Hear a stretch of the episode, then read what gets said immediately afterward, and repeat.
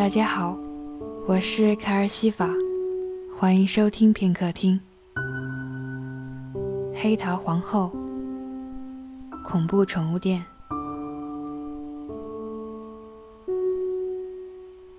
装饰一新的宠物店里，有着时下最为流行的各类宠物。鸟儿们扑腾着翅膀，在鸟笼中信步啄食。猫咪们慵懒地伸腰，用舔舐过的前爪洗脸。狗狗们有点傻，玩着互相扑倒的游戏。龙猫不断在吃，仓鼠兀自将转盘玩得呼呼作响。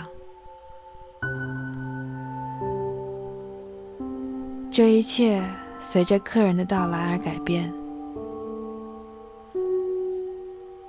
所有的动物有一刹那的安静，仿佛时间突然停顿了那么几秒钟。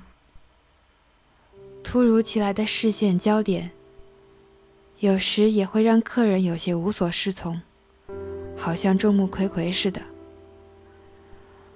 顿时，鸟儿展开清亮的歌喉，猫咪们瞪大了圆圆的眼睛，发出喵呜的嗲声。狗狗们趴在栏杆前，不断摇着尾巴。龙猫也停止了吃食。仓鼠转得更欢。唯有智商较低的冷血动物，变色龙和蟒蛇，还在慢吞吞地爬，或吞着一只蛋。此时，在自诩为热爱动物、热爱生命的客人眼里，他们。都不过是件可供挑选的商品。客人来回观察着各种动物，有的客人目的明确，有自己的喜好；大多数客人盲目跟风，喜欢追着流行走。不管是哪种客人，视他们如商品的态度绝不会改变，而评价他们的标准。也好似国际 ISO 九零零一样冰冷僵化，这何尝不是一种罪恶？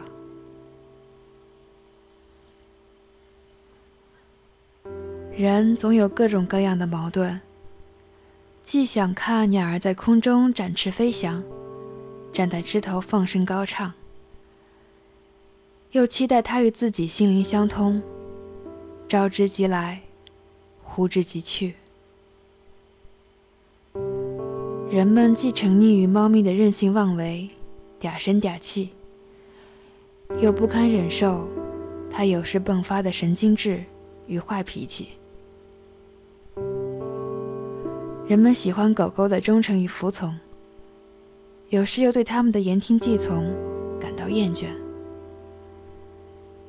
而变色龙和蟒蛇。更不过是一段时间流行的产物。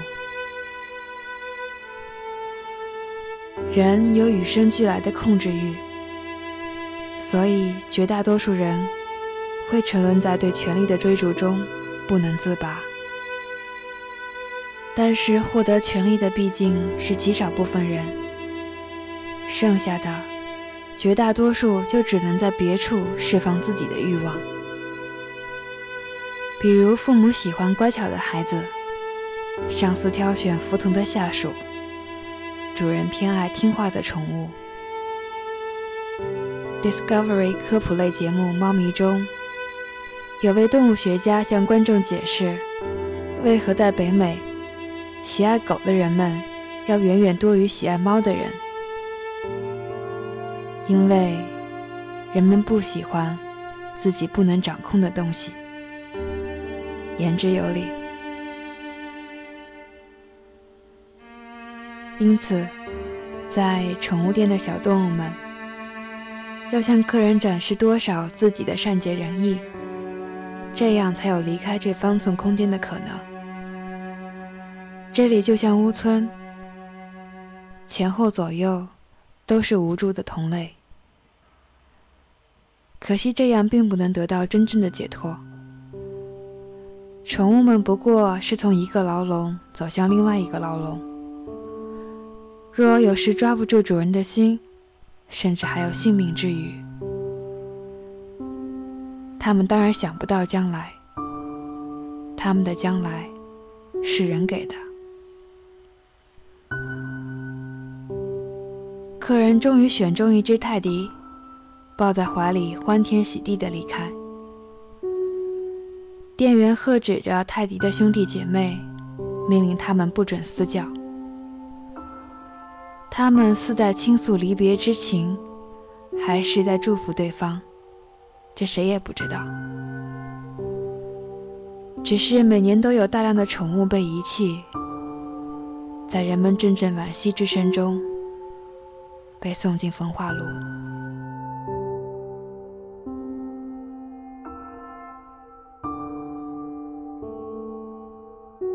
我是卡尔西法，声音里有良辰美景，有你聆听，就是最好的时光。